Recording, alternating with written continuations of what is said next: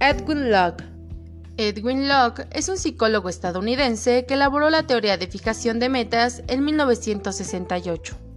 Su objetivo era explicar las acciones humanas en situaciones específicas de trabajo.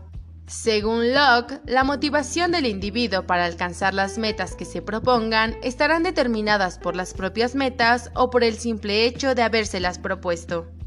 Edwin Locke define una meta como aquello que una persona se esfuerza para conseguir. Las metas son importantes para el ser humano ya que motivan y guían sus actos.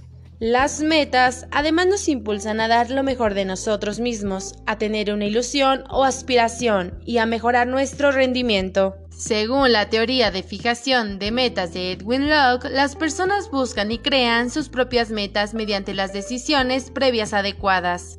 Autoeficacia. Según Edwin Locke, la autoeficacia es la creencia de la persona que es capaz de desarrollar una determinada tarea o por ende alcanzar una determinada meta. El establecimiento de metas al centrarse en el comportamiento implica el desarrollo de la motivación de la persona. La motivación aumentará si la persona muestra autoeficacia, es decir, si piensa que sus comportamientos le llevarán a alcanzar la meta que se propuso.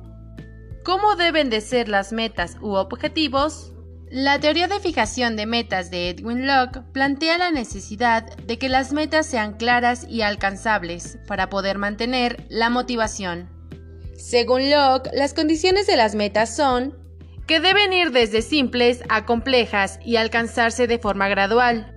Deben ser claras y establecer el nivel de desempeño que requieran, así como la recompensa que proporcionan.